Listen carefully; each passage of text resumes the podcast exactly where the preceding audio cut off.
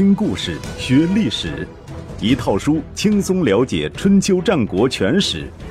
有声书《春秋战国真有趣》，作者龙震，主播刘东，制作中广影音，由独克熊猫君官方出品。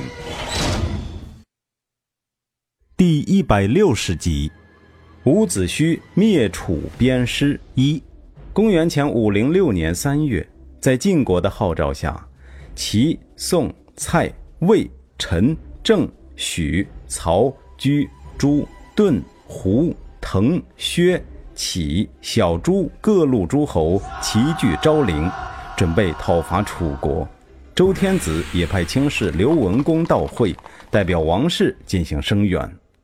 昭陵在今天的河南省境内，临近楚国。公元前六五六年，齐桓公率领诸侯伐楚，最终就是在昭陵和楚国人签订了和平条约，史称昭陵之盟。时隔一百五十年，晋定公又在昭陵大会诸侯，扛起讨伐楚国的大旗，其用意不言而喻。然而，十七国联军在昭陵逗留了十几天，连个像样的盟约都没有签订，便匆匆散伙了。原因是晋国的荀寅向蔡昭侯索要贿赂未果，便对士鞅进言：“现在国家面临危险，诸侯已有二心，不是发动战争的时候。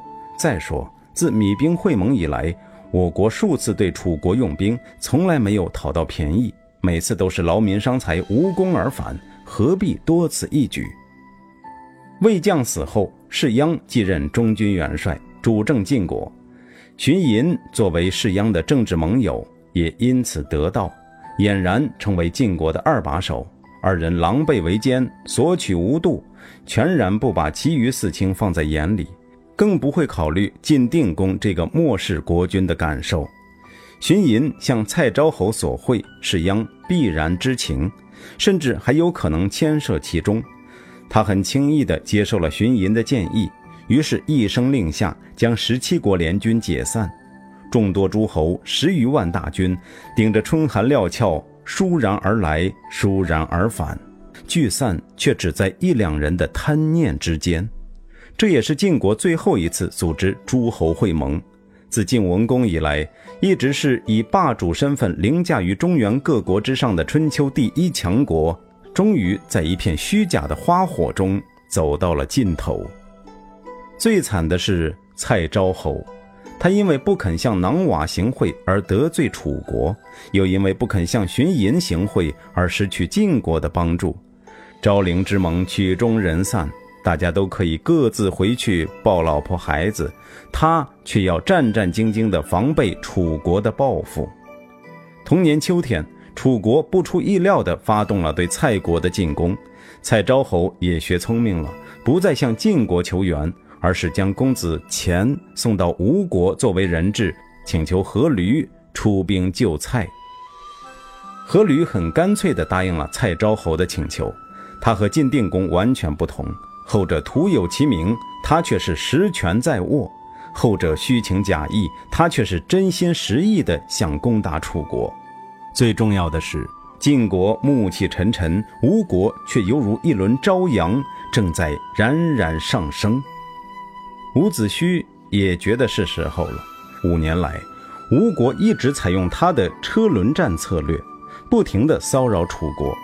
他很有耐心地看着楚国人疲于奔命，但又无一日不想着即刻杀回郢都，替父兄报仇。现在楚国疏于防范，蔡昭侯急于当向导，还有唐成公也在蠢蠢欲动，伍子胥内心深处的复仇之火也被煽动起来了。孙武也认为可以出兵。这几年来，吴国军队在他的训练之下，战斗力比以往有了大大的提升。他希望通过一场大的战争来进一步证明自己的价值。于是，同年冬天，吴国联合蔡、唐两国向楚国发动进攻。吴军渡过淮河，弃舟登岸，前进至豫章。楚军则在令尹囊瓦的统帅下抵达汉水，与吴军隔江相望。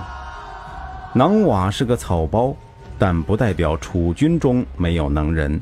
左司马沈尹戌向囊瓦建议：“您留在这里监视吴军，不要让他们过河。我率领一支骑兵从北边绕到敌后，焚毁吴军的战船，截断他们的后路，然后您再渡河进攻。我则从后方袭击，前后夹攻，必可大获全胜。”囊瓦答应了。于是沈尹戌引军北上，囊瓦坚守汉水。沈尹戌这招狠毒。如果囊瓦能够忠实地执行这一策略，吴军至少将陷入进退两难的困境。但是囊瓦手下有两员副将，一个叫武成黑，一个叫始皇，都劝囊瓦不要听沈尹戌的。武成黑说：“吴军的战车以纯木制成，我军的战车包裹了皮革，虽然坚固，但不耐雨湿，长期暴露在外容易脱落。”如果长期待在这里静坐，我们的优势就不存在了。不如速战速决。始皇说的更直接：国人本来就爱戴左司马而厌恶您。如果这一次他成功焚毁吴军战船，切断吴军后路，战功就都是他的了。您更加抬不起头来。您一定要速战速决，否则即使打了胜仗，也对您没有任何好处。始皇的话说到了囊瓦的心坎上。吴军进攻楚国，自是蓄谋已久。但是楚国的舆论认为，正是因为囊瓦贪婪，导致蔡国和唐国背叛，才引发吴国大举入侵。囊瓦急需一场军事上的胜利来平息非议。但是，如果这场胜利被归功于沈尹戌，对他来说则适得其反，还不如不胜。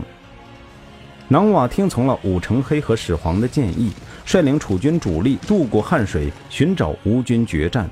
楚军自小别山一直摆到大别山，声势极为浩大。同年十一月，吴楚两军在博举会战。开战的那天早上，阖闾的胞弟夫盖请战。囊瓦不仁不义，贪财好货，手下没有人愿意为他卖命。请让我当先锋，直取囊瓦中军。您率领大军紧随其后掩杀，必克楚军。阖闾没有答应。孙武也认为这样做太冒险。以他的军事理论，胜兵先胜而后求战，败兵先战而后求胜。这种战而求胜的仗，他是不愿意去打的。覆盖遭到斥责，心里很不服气。出来后，对自己的亲随说。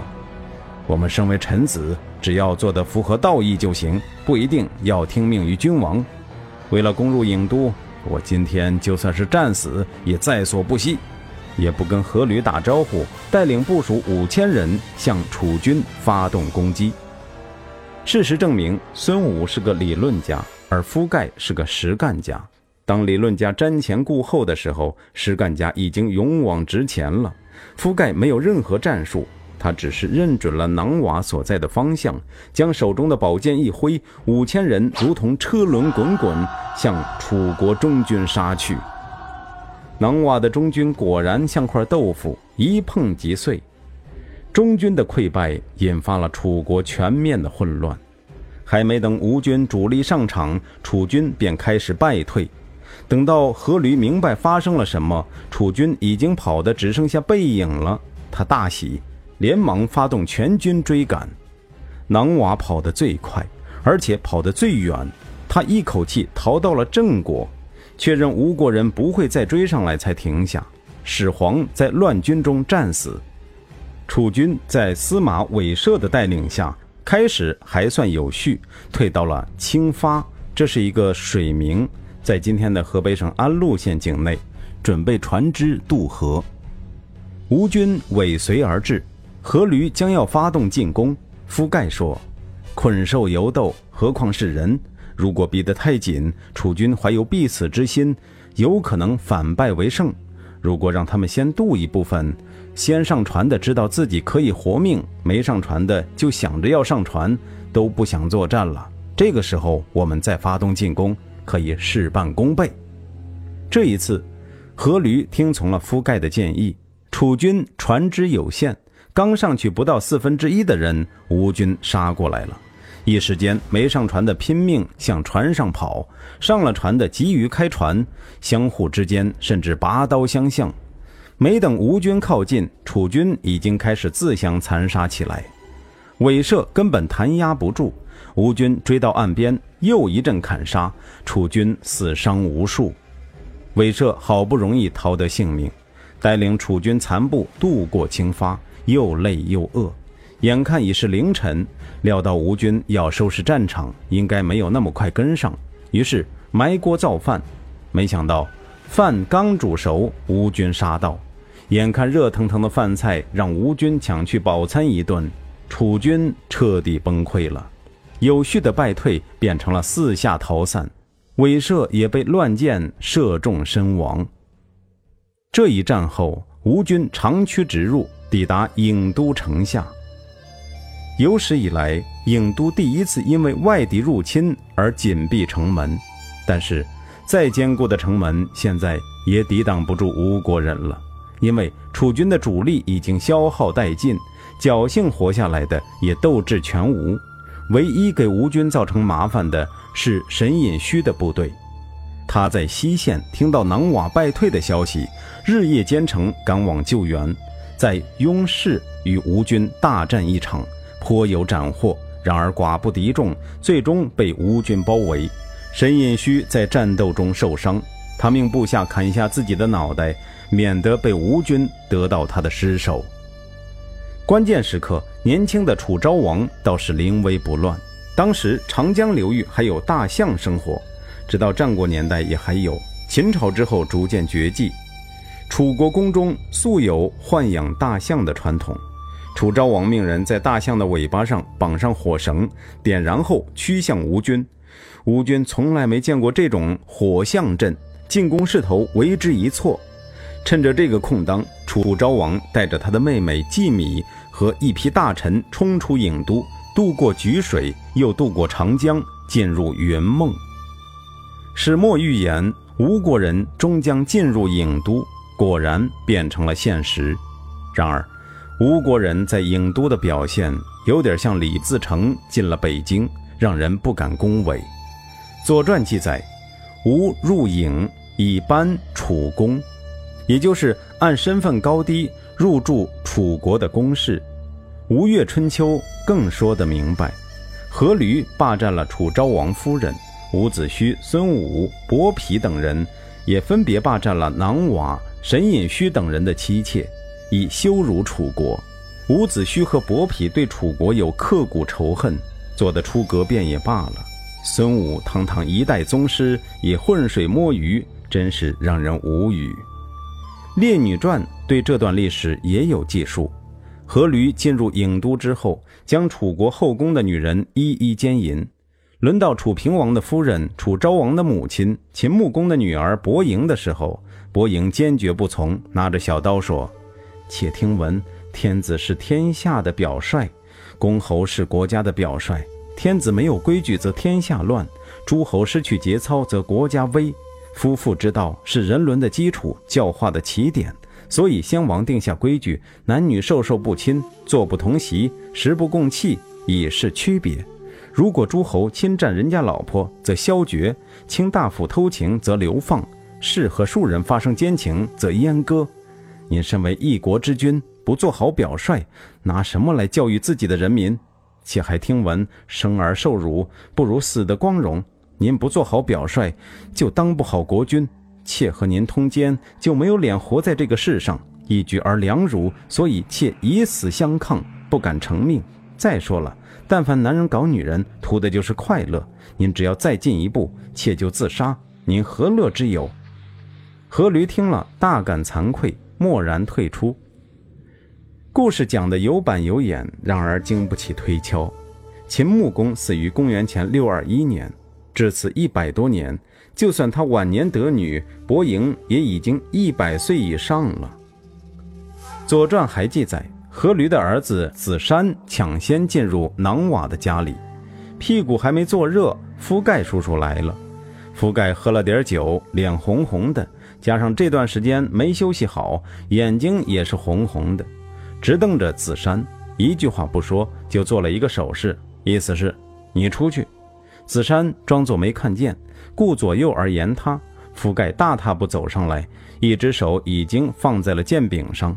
子山的左右一看不好，连忙搭成一堵人墙，十几支长戈直指覆盖，挡住他的去路。覆盖视而不见，直往前走，人墙被他逼着不断后退，一直退到子山面前，退无可退才停下。覆盖轻蔑地看了看差不多顶到鼻尖的长戈，脸上露出一副高深莫测的笑容。然后伸出手指，轻轻地弹了弹其中的一只长歌，发出一声悦耳的长鸣。覆盖仰天大笑，转身离去。半个时辰之后，覆盖又回来了。这一次，他带来了自己的部队，将囊瓦府团团围住。你不走，我就赶你走。他叫人传给子山一句话：覆盖的五千名部下本来就是吴军中的精锐。这次又立下赫赫战功，更是不可一世。子山掂量了一下自己的实力，乖乖让出了令尹府。阖闾将这一切看在眼里，没有发表任何意见。伍子胥终于如愿以偿，以征服者的身份进入了郢都。如果将首都沦陷作为一个国家灭亡的标志，他已经实现了当初必灭楚国的誓言。这种事情如果发生在现在，人们会将他称为汉奸，强烈批评他将个人欲望凌驾于国家利益之上。但是在当时，人们更多的认为他也许只是做了应该做的事。真正的问题是，伍子胥对这个结果仍然感到不满足。他派人四处搜寻楚昭王的行踪，悬赏捉拿楚昭王。他的逻辑很简单：负债。子还，既然楚平王已经去世，那就该让楚昭王来代父受罪，接受他的惩罚。然而，楚昭王究竟在哪里呢？前面说过，他在云梦。当时江汉平原湖泊密布，湿地众多，总称云梦，又称为云梦泽。跟在楚昭王身边的。只有寥寥几个亲随，而且个个衣冠不整，面有菜色，在茫茫云梦中显得分外凄凉。